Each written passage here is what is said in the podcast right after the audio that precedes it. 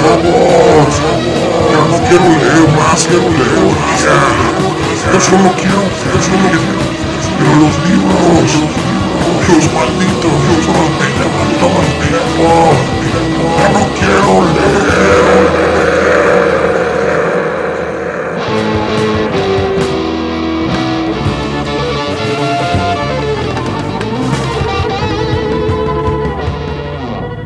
Mundo Abierto.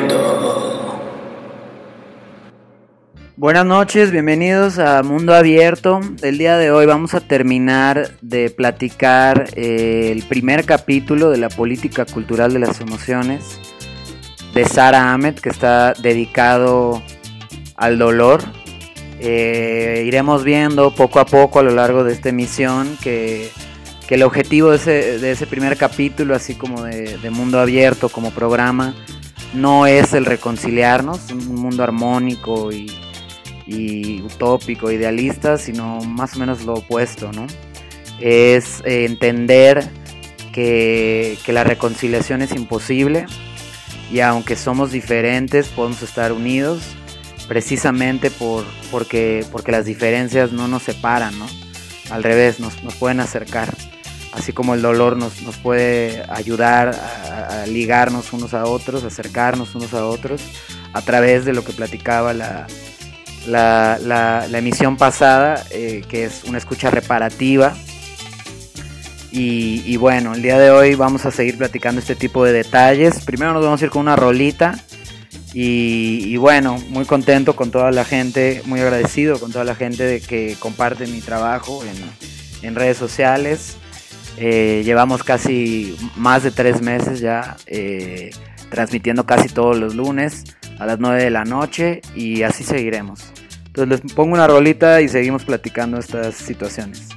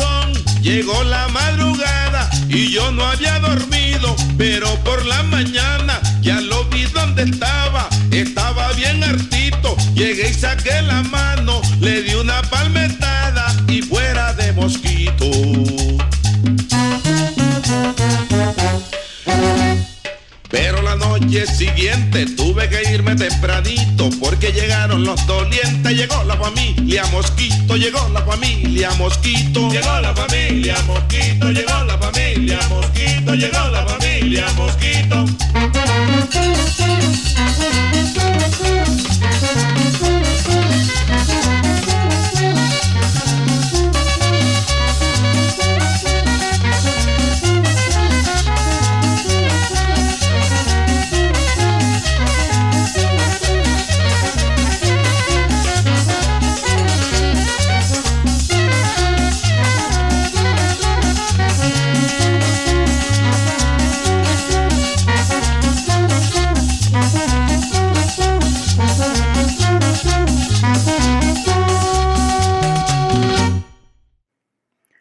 Bueno, ahí escucharon a los corraleros de Cajamarca.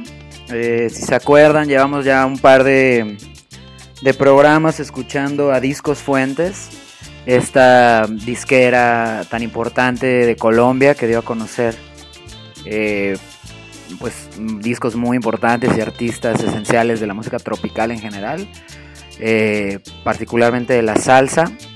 Y bueno, y bueno, los corraleros de, de Majagual eh, con el Mosquito, que es lo que acabamos de escuchar. Eh, buenísimo, es una banda que pues yo no conocía la verdad y, últimamente la estaba escuchando y me doy cuenta de que eh, de que este grupo tiene tiene muchas cosas que estaban totalmente en diálogo con la cumbia de aquí, ¿no? De los 70s, Mikel Laure, un poquito después Chicoche, pues Rigo Tobar y etcétera, ¿no? Entonces, pues eso. Bueno, eh, Sara Ahmed en, este capítulo que, terminamos el día de hoy hace una crítica que es paralela a la que hace Enzo Traverso en Melancolía de Izquierda.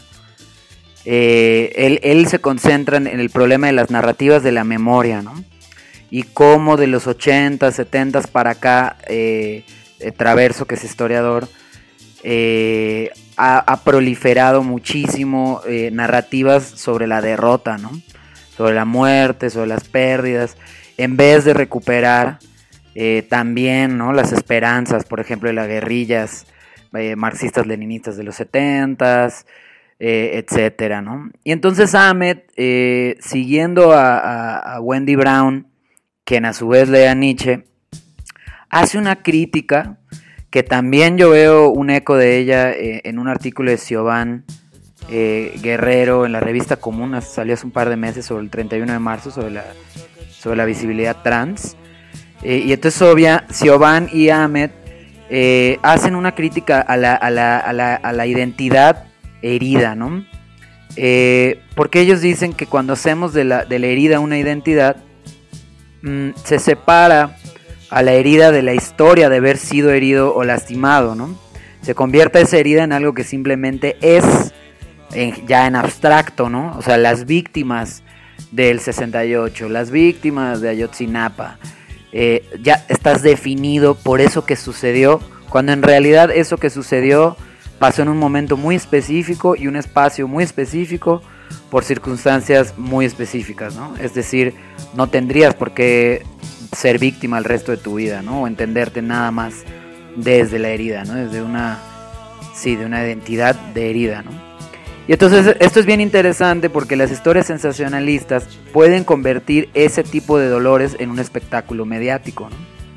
Eh, por ejemplo, piensen en los loquitos de, YouTube, ¿no? Los borrachitos, los drogadictos, eh, a gente que ha asesinado, ¿no? Por ejemplo, el Ferras, ¿no? Que fueron videos virales eh, hace años. pues detrás de, de todo eso hay gente con mucho dolor en la cárcel, perseguida o golpeadora o golpeada, etcétera, con problemas de adicción. Y entonces el espectáculo que promueve el algoritmo hace que nos muramos de risa y gocemos eh, en vez de entristecernos ¿no? o indignarnos. Por lo tanto, Ahmed se da cuenta de que hay una especie de economía del sufrimiento, ¿no? Eh, y, y, que la economía política mundial depende de cómo se distribuyen estas narrativas. ¿no? Entonces hay un mercado para el sufrimiento y el estatus de víctima también puede ser una mercancía, ¿no? Yo, por ejemplo, sobre esto pienso en, eh, en, la banda en la que yo toco. Eh, como muchas bandas de, géneros ruidosos, eh, pues cuando vamos a Estados Unidos o a Europa, se espera de la, de la gente del tercer mundo que estés molesto, ¿no? Entonces hay un público ahí, hay toda una economía, como lo que dice Ahmed, eh, que tiene que ver con la culpa que, sienten los estadounidenses y, los europeos por el despojo, ¿no? Por la extracción histórica, ¿no? La, ahora sí que la deuda histórica colonial, ¿no? Y entonces hay algo que se paga, ¿no? O sea, hay algo ahí que al escuchar la música que, que yo fui a tocar ahí y tal, al igual que mucha otra gente, eh, ahí hay una economía, ¿no? O sea, esas historias, eh, nosotros como tercermundistas tenemos muy permitido eh, estar molestos, ¿no? Entonces, esto es bien interesante porque hay historias de sufrimiento que se van a repetir más que otras. Esto tiene que ver con la política mundial y, cuáles de ellas eh, le, funcionan más al poder que a otras, ¿no? ¿Cuáles de ellas le hacen sentir bien a quien paga, ¿no? En este caso, a los gringos que iban a ver a, mi banda tocar punk y inventar madres, pues, pues les hace sentir bien, ¿no? Entonces, e, e, esa emoción de enojo tercermundista les hace sentir que con sus dólares están haciendo justicia, ¿no?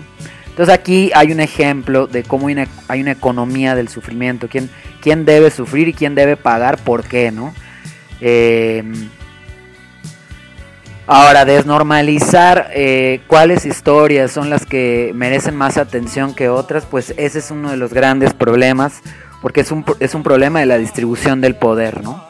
Eh, les voy a poner una canción antes de seguir con, esta crítica a la memoria y a la y al, tema de las víctimas, de las narrativas del dolor y particularmente a, hacer de la herida una identidad, algo que define tu vida, eh, con la que vamos a ir terminando el día de hoy el capítulo del dolor, el primer capítulo de, este libro de Sara Ahmed. voy con la rolita y ahorita continuamos.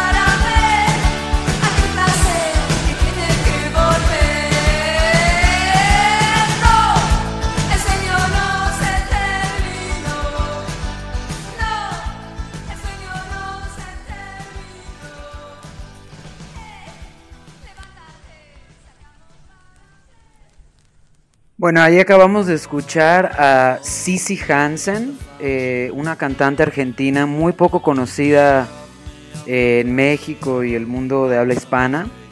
Para mí ella eh, es, muy, es muy interesante si la ponemos junto al tipo de bandas que, les, les, he puesto antes de esta época, ¿no? Como Los Prisioneros, como Caifanes al comienzo, como Virus. Eh, Alaska y los Pegamoides, entre muchas otras bandas, ¿no? Yo la verdad la descubrí por la Caminata Cerebral, el programa de el podcast de Yeka Peña, donde él dice que Cici Hansen es, es superior a, a. Y la verdad es que estoy completamente de acuerdo. Eh, el, disco eh, donde viene esta canción se llama Mi Religión, es del 86. Y la verdad es que es exquisito, o sea, todo el disco es muy bueno no le debe nada de Cure, no, le debe nada a los grandes del New Wave y, pues esos géneros ochenteros tan, tan increíbles, ¿no? Se los recomiendo muchísimo. Eh, no está en Spotify y no está en, eh, en muchas plataformas, pero en YouTube la pueden encontrar y, bueno, eso también explica por qué, por qué es tan desconocida y, y, a la vez está bien, ¿no? No todo tiene que ser tan fácil de reproducir y de encontrar. Eh, échenle un oído, el disco no tiene desperdicio. Y continuando con Sara Ahmed, eh, nos pone aquí que la, la, cultura de la compensación eh, asume que todas las formas de lesiones implican relaciones de inocencia y de culpa. y que la responsabilidad de esa lesión se puede atribuir a un individuo o a un colectivo. Por ejemplo, en el caso de los 43 que ya veníamos platicando, eh, la, culpa, la responsabilidad de esa lesión eh, la tiene el Estado, ¿no? Y por lo tanto el Estado es quien debe compensar a esos familiares para sacarlos de su condición de víctimas, ¿no? Entonces el problema es que el ámbito legal vuelve el dolor eh, una condición que puede cuantificarse, ¿no? entonces crea como una base para las demandas de compensación al, cuantificar, ¿no? cuánto dinero se le paga a una familia por, por matar a una persona, qué se le tiene que qué, se le tiene que compensar, ¿no? Y entonces ahí se genera un problema porque parece que hay una como una especie de equivalencia entre, entre formas de dolor que son distintas, ¿no? Eh, al hacer esta equivalencia, el derecho lo que hace es eh, eh, decir que la lesión es algo a lo que todos tenemos acceso, ¿no? Eh, buscar a un culpable que nos compense por la lesión que se nos hizo, ¿no? Se vuelve esto un derecho. La cosa está en que los sujetos tenemos una relación desigual con el derecho, ¿no? las personas más privilegiadas son las que tienen más acceso a, hacer narrativas de lesión, ¿no? Y, legitimar su dolor y por lo tanto exigir una compensación, ¿no? Por eso es tan interesante el caso de los 43, eh, porque precisamente no eran personas privilegiadas ni un lugar eh, privilegiado quien logró tener la atención. Eh, por eso conmovió a gran parte del país quizás, porque no, no, es lo normal, ¿no? Normalmente es gente rica, es gente blanca, es gente de otro tipo, la que, la que tiene acceso a, poder decir yo fui lesionado, quiero una compensación. Por ejemplo, piensen un poquito antes en Javier Sicilia, ¿no? que es un poeta famoso eh, y él tuvo acceso eh, también, ¿no? Por, sus condiciones, por ciertos privilegios que él tiene, a generar una, narrativa eh, donde él busca una compensación por, por los hijos, ¿no? Que le mataron, ¿no? Entonces, e, e, estas, e, estas, esta especie de duelos colectivos, esta especie de narrativas de la lesión, se fueron sumando, ¿no? Y, van generando cosas, ¿no? en esta cosa de, de, todos tenemos derecho a tener una lesión y que se nos recompense, o que se nos compense. El problema es que mientras mayor acceso se tiene a los recursos públicos, más acceso se puede, se tiene a la capacidad de movilizar narrativas de lesiones en el ámbito público. Entonces, esto es, esto es bien interesante porque, porque tenemos que ir viendo como que caso por caso, ¿no? O sea, no, no, no podemos como, como en general decir, bueno, eh, todas las heridas eh, valen igual y se pueden cuantificar igual y se deben compensar de la misma manera. jamás vamos a poder hacer eso. Por eso les doy un par de ejemplos, pues ahí, que todos más o menos conocen. Les voy a poner otra canción y ahorita seguimos eh, platicando estas cuestiones.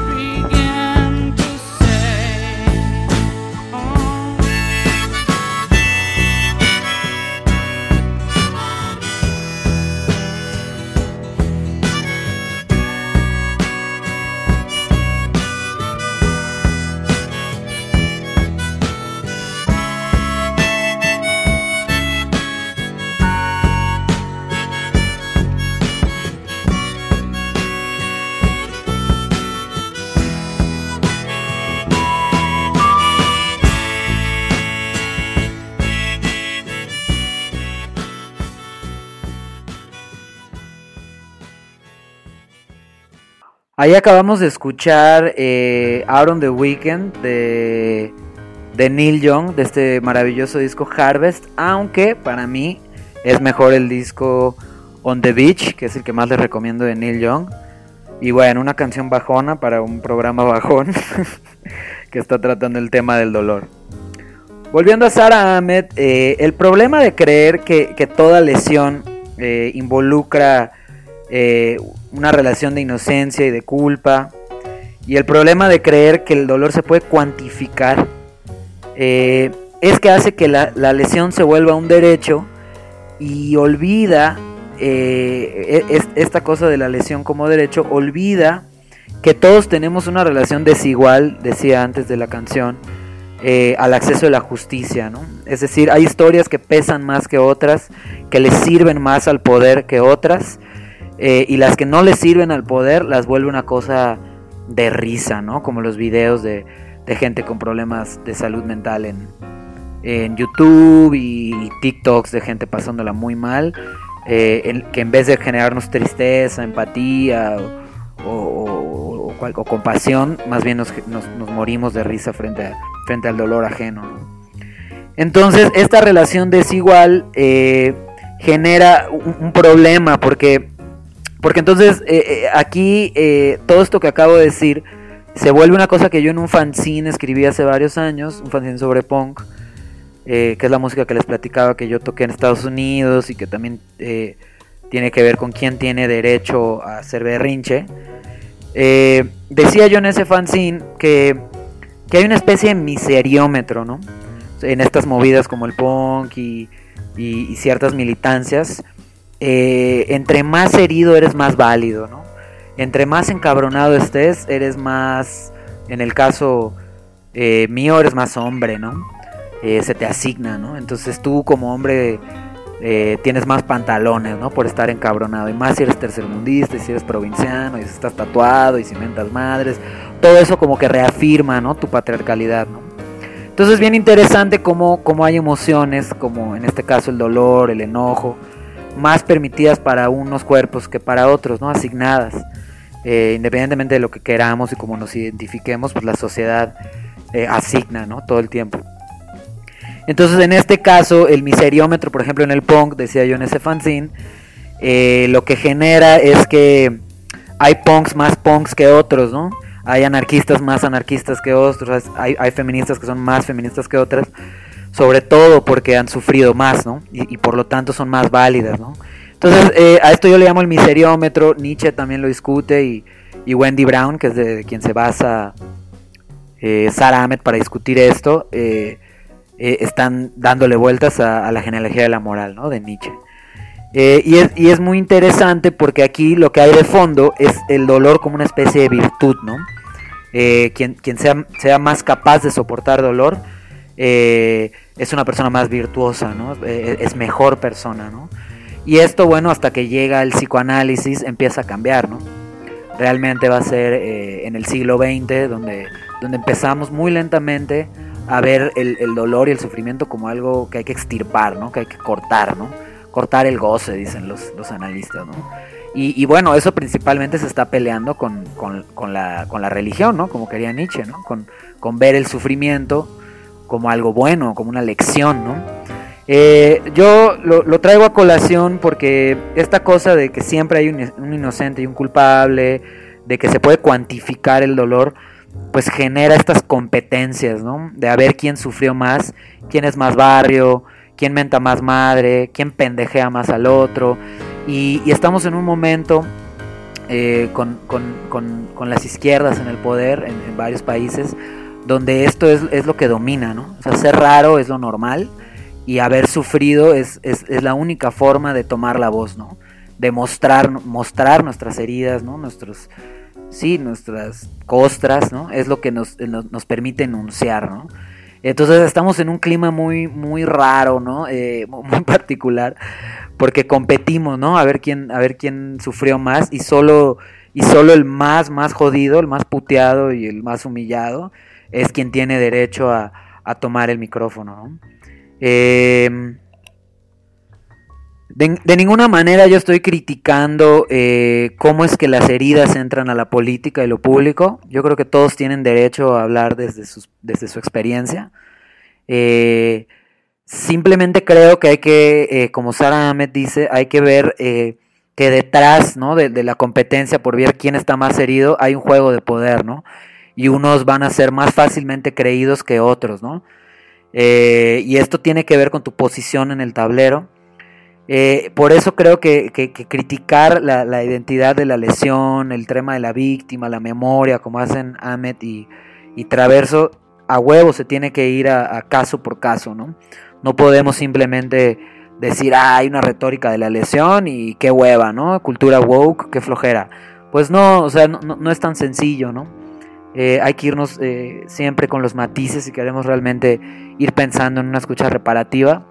Porque normalmente las historias y las narraciones de dolor, sea en novela, sea en la voz, sea en el cine, está hechas de detalles que parecen inconexos, ¿no? casi nunca se presentan como una historia total y, y completamente elaborada y, y, así prístina. Eh, también lo que vamos viendo es que no se trata de olvidar, ¿no? Eh, estas historias. Eh, todo lo opuesto, ¿no? Eh, se trata, la, tarea del, mundo abierto y de lo que propone Sara Ahmed es recordar cómo, cómo las comunidades, cómo la superficie del, del, cuerpo social fue herido, ¿no? Fue, fue herido primero. esto a mí me recuerda, por ejemplo, en Yucatán, cómo la herida de la esclavitud en Equenera fue, fue olvidada y por eso es tan fácil que el turismo vuelva a abrirla, ¿no? Porque nunca sanó, ¿no? Nunca, nunca, nunca vivimos en la, en la, dentro de la imposibilidad de que no se va a poder reconciliar, ¿no? Eh, ese problema que hubo, ¿no? Que hay en, Yucatán de la explotación del campo, ahora la, la explotación de, toda, de todo el estado de Yucatán, este, precisamente porque se olvidó, ¿no? porque se le, se le dejó de llamar esclavitud, porque al porfiriato se le dejó de llamar una dictadura. Eh, entonces, al olvidarse esta historia, eh, cómo fue herido el, pueblo yucateco en un primer momento, pues llega ahora el, gran capital colonial a volver a, explotar al Estado completo, a ricos y pobres, quitándoles pues fiestas, tiempo de ocio, la temporada en la playa, que antes se vivía tres meses, ahora ya la, la, propia gente no puede ir. Cosas que les he platicado antes, tiene que ver con que se olvidó que esto ya había pasado, ¿no? Y para mí el turismo es, es, el nuevo Enequén, ¿no? En el sentido de que, de que, de que parece ser un trabajo que nos libera porque nos genera sueldos, nos genera, pues, un, una intención, un rumbo, algo que hacer, ¿no? En, el pasado explotar el campo y ahora explotar el paisaje en general, la tierra sobre todo, eh, la están extrayendo este, este capital colonial. Y entonces al haber olvidado esa historia, pues se repite, ¿no? Porque dice aquí Sara Ahmed, citando a Bell Hooks, que la tarea no es olvidar, ¿no? Eh, la esclavitud en Equenera, que, que ahora es la esclavitud turística, sino más bien librarnos del dominio, ¿no? Eh, es importante rememorar, es importante la historia y, el pasado y la tornamesa que se la pasa mezclando diferentes versiones del pasado pa para generar algo nuevo, porque si no rememoramos, la historia se repite, ¿no? Y para mí esto es algo que está pasando con toda la claridad eh, en el estado en el que yo viví, nací, crecí y viví durante 25 años. Porque si no hubiéramos olvidado la esclavitud en Equenera, no, no, no hubiera entrado el turismo de la manera tan, tan violenta con la que está entrando en este momento, ¿no? que es un despojo en 360 grados. ¿no? Y entonces eh, aquí nos vamos dando cuenta de que traer el dolor a la política, el dolor de esta esclavitud, de, de este cuerpo social yucateco desgarrado, requiere ¿no? que soltemos el fetiche de la herida, ¿no? porque, porque aunque fue un pueblo esclavizado, pues no es un pueblo esclavo, ¿no? no está destinado a ser víctima para siempre, ¿no? aunque las familiares de los desaparecidos tuvieron esas pérdidas, no van a ser familiares de desaparecidos para siempre, no tienen nombre y aparezcan o no, más bien porque muy probablemente no van a aparecer y es imposible la reconciliación, es decir, es imposible compensar, es imposible cuantificar esa pérdida. Hay que soltar ese fetiche de la herida, esa, eh, esa fijación en, en, en que somos víctimas, en que fuimos esclavizados o esclavizadores, etcétera, para poder volvernos algo nuevo, ¿no? para volver, volvernos una tercera cosa, ¿no? Entonces ahí la rememoración es importante, ¿no? Porque todo daño eh, tiene una historia, ¿no? Y esa historia es una, se hace una vida corporal de esa historia, ¿no? Esa, historia marca, deja heridas en el cuerpo y por más que la ocultemos vuelve a salir. Normalmente vuelve a salir, ¿no? En estas cosas que nos conmueven, que nos tocan, entonces, pues bueno, ahí vamos avanzando sobre el tema del, del, olvido y la memoria. Esta es una tarea difícil, esta es básicamente la tarea que, hacen los individuos que entran a, la, terapia individual, sobre todo al psicoanálisis, y se dan cuenta de que la historia es una combinación de, detalles muy sorprendentes, ¿no? donde uno creería que no, no hay importancia, pero conforme los vas construyendo, nunca es una totalidad cuando los vas construyendo, te das cuenta del, daño ¿no? de que, hay detrás de, cualquier persona. ¿no? Lo que pasa es que no hay equivalencias, ¿no? No, no, no, no siempre hay un culpable detrás de nuestra herida, ¿no? No, siempre conviene o casi nunca conviene hacer de nuestra herida la identidad, ¿no? Una vez más el punk eh, pues era una grosería, ¿no? O lo queer era, era una grosería, ¿no? Eh, lo joto también, ¿no? Y entonces esa grosería se le da la vuelta y se vuelve una identidad que mucho tiempo sirvió como, una, como un orgullo, pero cada vez menos, ¿no? Y, ahora se necesitan visibilizar otras cosas, ¿no? Entonces esa identidad J, esa identidad eh, punk, bla, bla, bla, pues ya vivirla desde el orgullo es extraño, ¿no? Porque el mundo avanza y, y excluye nuevas cosas, ¿no? Y las cosas que excluía ayer ahora están en el centro, ¿no? Entonces tenemos punks dirigiendo museos, dando clases, escribiendo libros, haciendo programas de radio, estando en el centro, ¿no? Y, todo lo que muestra oculta, ¿no? desde esta posición nueva, donde, donde, donde quien fue excluido ahora es centro, algo tiene que estar ocultando, ¿no? Queriendo sin querer. Y esta maquinaria del olvido y de la exclusión siempre avanza, por eso es tan difícil de platicar, porque, porque, porque siempre hay algo que se queda fuera y aunque no queramos, eh, eh, sí, sin querer participamos de esa exclusión, ¿no? Y entonces todo el tiempo hay que estar volviendo a elaborar, volviendo a, reescribir esa historia, volviendo a terapiar, volviendo a dialogar en todos los sentidos, para ver cómo juntamos esos, esos detalles, para ver la totalidad ¿no? que hay detrás de todos estos daños, de todos estos ocultamientos, todo esto para decir que el pasado eh, no lo debemos olvidar, eh, pero tampoco tenemos que eh, obsesionarnos con él. Más bien se trata de una relación sana con el pasado, sano en el sentido de, pues, de que no nos paralice, ¿no? de que no nos desactive, que no nos frustre. ¿no? a esto va Bell Hooks, citada por Ahmed, con librarse del dominio. ¿no? Yucatán se hubiera sentado a pensar eh, colectiva y seriamente en su propia historia, en cómo es que eh, hubo esclavitud más o menos de una manera en, una época reciente, hubiera sido mucho más difícil que la explotación laboral regrese y la extracción colonial que está viviendo todo el Estado a través de, del robo de tierras, del, robo de tierras ejidales, de la propiedad comunal eh, hubiera sido mucho más difícil, ¿no? Si, si, si, Yucatán no, no, hubiera decidido olvidarlo y enterrar eso como si lo hubiera superado. Y, y, y, lo opuesto, librarse del dominio de, de, ese pasado, es poderlo platicar tranquilamente, ¿no? Decir, bueno, esta este es una tierra esclava, esclavizante, pero ya no lo quiere ser, ¿no? Entonces, ahora vamos a vivir el turismo con cautela, ¿no? Vamos a, vamos a pensar bien en cuánto vamos a vender y comprar las tierras, qué significa para los pueblos, ¿no? Eh, que, que, no haya una asamblea, que no haya un consenso, que aquí quieran que pase un tren, ¿no? Cómo recuperamos ¿no? la capacidad de platicar, que es la que antes sostenía ¿no? la, propiedad comunitaria, la propiedad ejidal y las fiestas gremiales, las fiestas patronales que siguen vigentes en todo el estado. ¿no?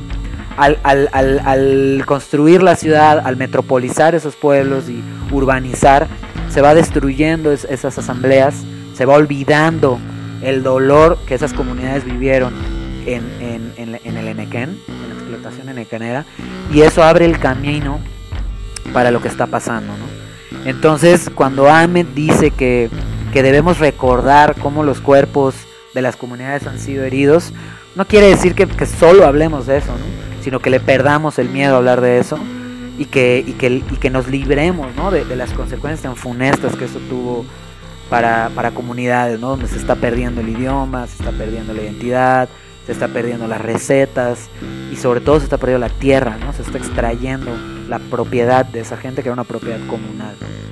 Entonces, bueno, esto por, por dar un ejemplo de lo que estamos eh, platicando, eh, les voy a poner una rola y, y ahorita seguimos con, toda esta cuestión.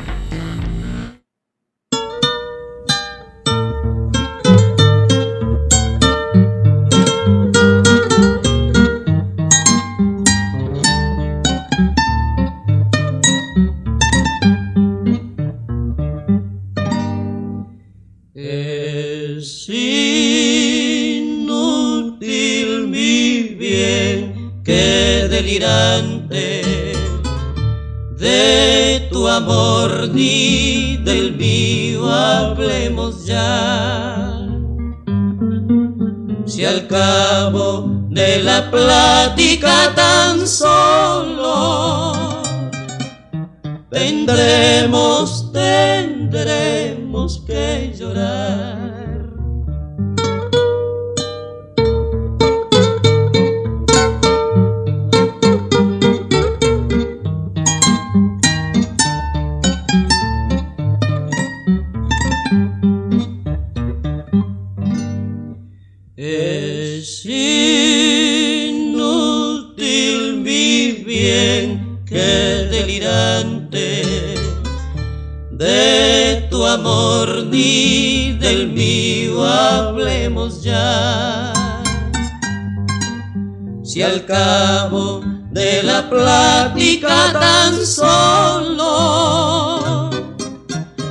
Tendremos, tendremos que llorar. Cuando es tan corto el plazo de la vida, inmensa la distancia de ti a mí. Hablemos del amor de los demás que nos harán reír. Pero es inútil, mi bien, que de tus ojos yo pudiera vaya arrancarte una lágrima de amor.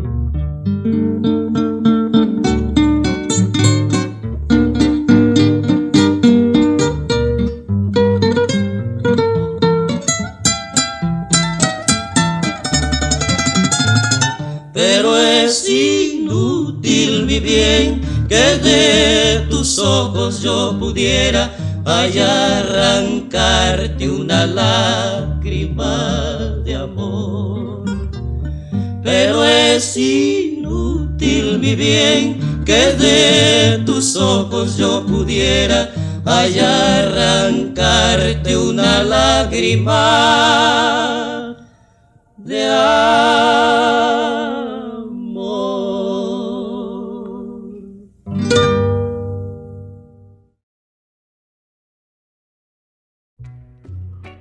Ojeras de Bowen y Villafuerte. Eh, Villafuerte es un este, cantante, es un locutor y pedagogo ecuatoriano que fue muy importante en los 50 eh, con esta canción, con este bolerito. Ojeras seguimos este, escuchando, explorando eh, discos fuentes de Colombia eh, para moverle un poquito, ¿no? Y no, no solo cosas, pues sí, más movidas, más bailables y más rockeras, también de pronto un bajoncito. Y bueno, Ahmed dice que solo puedes tener cierto tipo de vínculo con, con las personas o, las cosas que son responsables de tu dolor. Y esto no reemplaza ni resuelve eh, tu pesar, ¿no? No, no, no olvidas esas heridas, ¿no? Incluso aunque quieras, es muy difícil hacer eso, ¿no? Pero tampoco dejas que esas heridas te definan, ¿no? Entonces, siguiendo con el ejemplo de Yucatán, por ejemplo, eh, tenemos todas las haciendas, que es donde la gente ahora se va a casar y incluso es uno de los lugares como, como ma, con más solicitud o, o, más sí, popularidad para bodas. ahí donde se va a casar la gente en, Yucatán, pues era precisamente donde se dio, es la arquitectura donde se dio a cabo la esclavitud maya, ¿no? Entonces ahí están las heridas, ¿no? Incluso aunque la gente no las pueda reconocer, no las sepa interpretar como una, una arquitectura esclavizante, están ahí, ¿no? Y los que sabemos la historia y vemos las imágenes, o me imagino mucha gente del pueblo también, sabe, ¿no? Lo que hay, lo, que hay, lo que se olvidó para lo que se tiene que ocultar, ¿no? Para poder hacer lo que ahora se hace, ¿no? Pero por lo menos ya, ya no, ya, ya no estás definido, ¿no? Aunque hubo una esclavitud y queda la herida de esa arquitectura, eh, es decir, es visible en el, en el cuerpo material, digamos, de, social de Yucatán, ¿no? no se puede borrar la, hacienda nequenera, eh, ni ese momento histórico. Eh, no te define, se convierte en el, cuerpo que tú habitas, pero ese ya es un cuerpo diferente, ¿no? Está hecho de, estas heridas, de estas haciendas, eh, pero ya pasan otras cosas, ¿no? O sea, ya, ya la gente está generando otra cosa, ¿no? En este caso es, el turismo, ¿no? Y, entonces soltar el fetiche de la herida no es olvidar la esclavitud, no es ocultarla, pero no dejar que te defina, ¿no? Seguir avanzando, ¿no?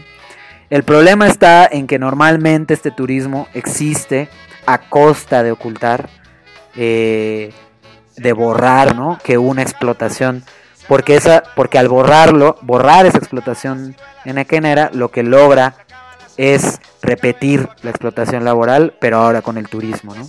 Entonces es bien interesante porque la herida está ahí, eh, la, hacienda y su arquitectura, eh, ciertos rencores, eh, este juego de miradas están ahí. Y muy difícilmente se va a poder sanar esta herida social, ¿no? Porque estamos hablando de una, de una cosa terrible. Eh, no, se ha sanado, pero también el pueblo maya ha seguido con vida. Y, este cuerpo, ¿no? Que, superó esa lesión y que, sobrevive esas heridas y, al, constante ocultamiento de, de esas injusticias, esos cuerpos que sobreviven, esa, identidad que sobrevive, no fetichiza la herida, ¿no? Y no, y no, y no se nombra el, pueblo esclavizado, ¿no? Sino se nombra el pueblo maya, ¿no? De cada, de cada región, ¿no? Entonces, eh, a, esto vamos con, el tema de la, de la supervivencia, ¿no? La pérdida, eh, digamos, es, es, una parte muy importante, sobre todo porque no, no, no queremos que, que, nos defina, ¿no? Porque hay que hay que rememorarla para que se quede lo suficientemente atrás eh, como para ver al futuro, por, decirlo de alguna manera, ¿no? Y de los cortes infligidos al cuerpo social, al cuerpo natural, incluso arquitectónico, ¿no? Eh, que, recibe una comunidad, emerge un cuerpo diferente, ¿no? Que está formado por la intensidad de ese dolor, ¿no? Entonces, eh, esto tiene un lado bueno y tiene un lado malo, ¿no? Eh, digamos que eh, eh, también como el umbral del dolor de, la gente de Yucatán es muy alto, también es muy fácil que permita entrar al capital colonial, precisamente porque aguantan vara, ¿no? Y entonces esto nos deja pensando en, el dolor como una virtud, ¿no? O sea, y, cómo esto, esta, esta sensibilidad católica le abre paso a la explotación, ¿no? O sea, de, hay que chingarle, ¿no? Y no hay que ser huevón, y hay que aguantar vara, y, y, el, que más sufre es el, es el más, es el, es el mejor, es el más bueno, ¿no? Em, yo creo que ahí hay, una cosa bien interesante, porque esas heridas, eh, eh, eh, ese ver el dolor como una virtud, siempre hay que verlo caso por caso y, es distinto, ¿no? Por ejemplo, si, volvemos a, lo de Ayotzinapa, y los 43, pues yo creo que sería muy difícil pensar la izquierda en México sin ese momento, ¿no? Yo creo que, se fueron acumulando varios duelos colectivos que fueron activando a, una clase media que se sintió apelada y esa fue la clase media que fue a votar hace casi dos años al, al, gobierno en turno, ¿no? Y ahora esa misma clase media eh, ya no cree en la izquierda. Entonces es bien interesante lo que va pasando, porque esto, por ejemplo, también pasó eh, en la Revolución Mexicana. Así como está Yotzinapa ahorita, eh, pasó Río Blanco en 1907. Y eh, a finales del porfiriato, en 1907, hubo una huelga de los trabajadores de la, de la fábrica de hilos eh, más grande de, la época, que era en Veracruz, en Río Blanco, Veracruz. Hicieron una huelga para exigir justicia y, una masacre, ¿no? Entonces, a partir de ese dolor, de esa indignación, muy parecida a la de Yotzinapa, eh, em, empieza a haber como una sensibilidad, ¿no? Como, como, una indignación, un enojo compartido que mueve más allá de los de que los primeros involucrados, digamos que las víctimas, las familias y quien perdió directamente, se expandió y después eh, a, los, a, los dos o tres años eh, empieza la Revolución Mexicana, ¿no? Entonces muy parecido acaba de pasar y, es exactamente para mí la, misma historia, ¿no? La revolución se institucionalizó y perdió todo su filo, pues casi al mismo tiempo de que logró lo que quería, eh, ganó y perdió a la vez. Y lo mismo la izquierda, ¿no? Lo mismo la izquierda con las últimas votaciones es, lo que está pasando, ¿no? Los mismos que subieron eh, a Andrés Manuel Observador al poder eh, lo están bajando, ¿no? Entonces es, bien interesante cómo, cómo, cómo hay unos cortes que se les hace al pueblo. llámese Ayotzinapa hoy o hace 100 años Río Blanco, que generan un, cuerpo diferente, ¿no? Todo parecía indicar hace 100 años que un, cuerpo revolucionario, ¿no? Todo parecía indicar para muchos, la verdad es que yo nunca creí en la izquierda, yo no voté por, por, por Morena, yo no, yo, no, yo no creo en las urnas, yo no voto, pero mucha gente a mi alrededor sí, la mayoría. Eh, se, creyó ¿no? que la izquierda iba, iba a hacer lo que no estuvieron haciendo eh, durante décadas ¿no? los otros gobiernos y solita esa misma gente ya se dio cuenta de que, de que eso no, está sucediendo, ¿no? Y esto pues no es tanto mi opinión, sino lo que aparecen en los números, ¿no? Entonces, eh, aquí es bien interesante cómo, cómo, cómo, cómo, de la herida pasan cosas, ¿no? Eh, al inicio muy interesantes, pero rápidamente se vuelven un espectáculo, se vuelven un teatro, se vuelven una simulación, incluso un chiste, ¿no? Entonces, eh, todo esto es bien complicado de platicar. Eh, les voy a poner otra rola y, ahorita le seguimos.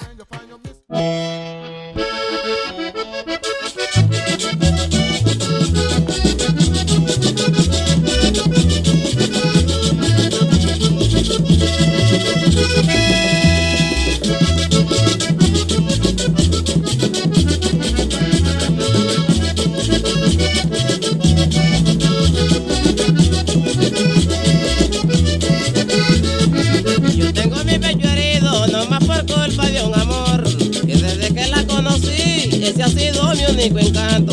Y yo tengo mi pecho herido, no más por culpa de un amor. Que desde que la conocí, ese ha sido mi único encanto.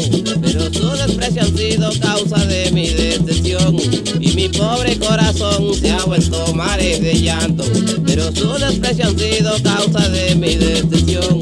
Y mi pobre corazón se ha vuelto mares de llanto.